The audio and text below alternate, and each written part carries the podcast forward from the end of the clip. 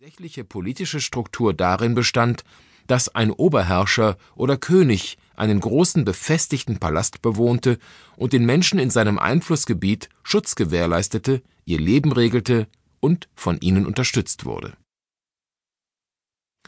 Wenn der Trojanische Krieg tatsächlich gegen 1250 vor Christus stattgefunden hat, könnte es ein langwieriger Zermürbungskrieg gewesen sein, an dem auf der einen Seite eine nicht-griechische Macht beteiligt war, deren Zentrum in Troja bzw. Ilion lag und die das umliegende Gebiet, die Troas, kontrollierte.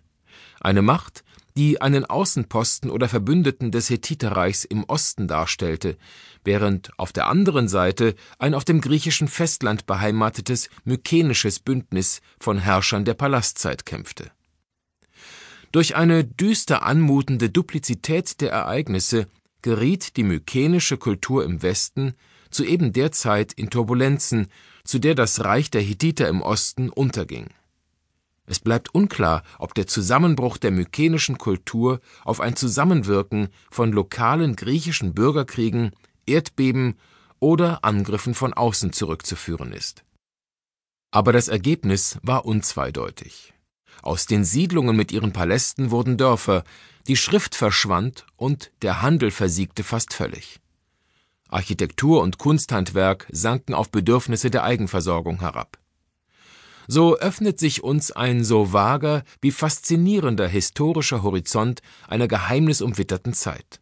Dabei stellt sich unabweislich die Frage, gab es einen Trojanischen Krieg?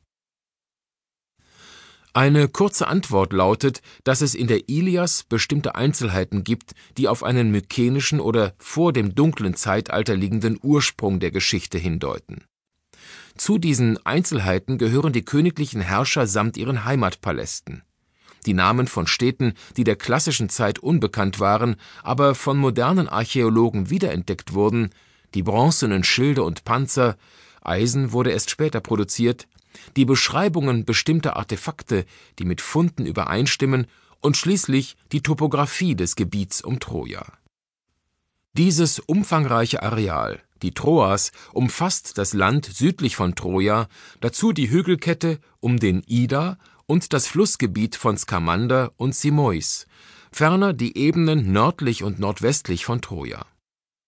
Will man aber die Position der griechischen Flotte und die Kämpfe um Troja sowie die Ereignisse in der Ilias geschildert werden nachvollziehen, muss man wissen, dass ein großer Teil des heutigen flachen Agrarlandes im Norden damals eine Meeresbucht war, zugänglich vom Hellespont aus, aber vom Ägäischen Meer durch das Vorgebirge namens Sigeion getrennt.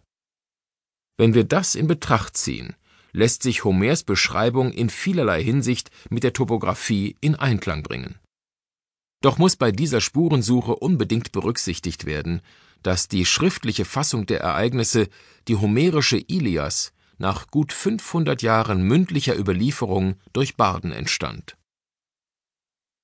die Ilias ist ein detaillierter Bericht über bestimmte Ereignisse am Ende eines zehnjährigen Krieges, in dem ein Bündnis aus verschiedenen griechischen Stämmen, die auch Danaer oder Achäer genannt werden, Troja, Ilion und dessen Verbündete, die Dardaner, angreift.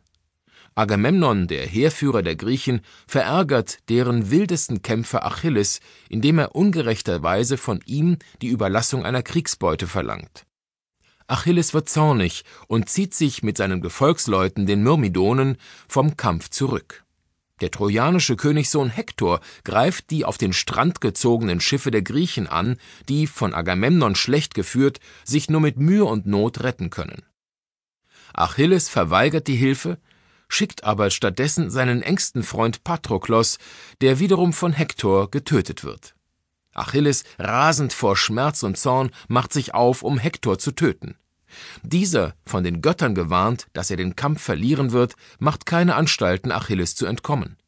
Er fällt im Kampf, und Achilles schändet die Leiche, indem er sie an seinen Wagen bindet und durch den Staub schleift.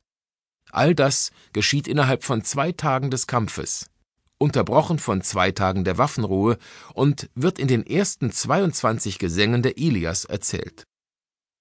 Von den letzten Ereignissen, die etwa 13 Tage umfassen, berichten die Gesänge 23 und 24.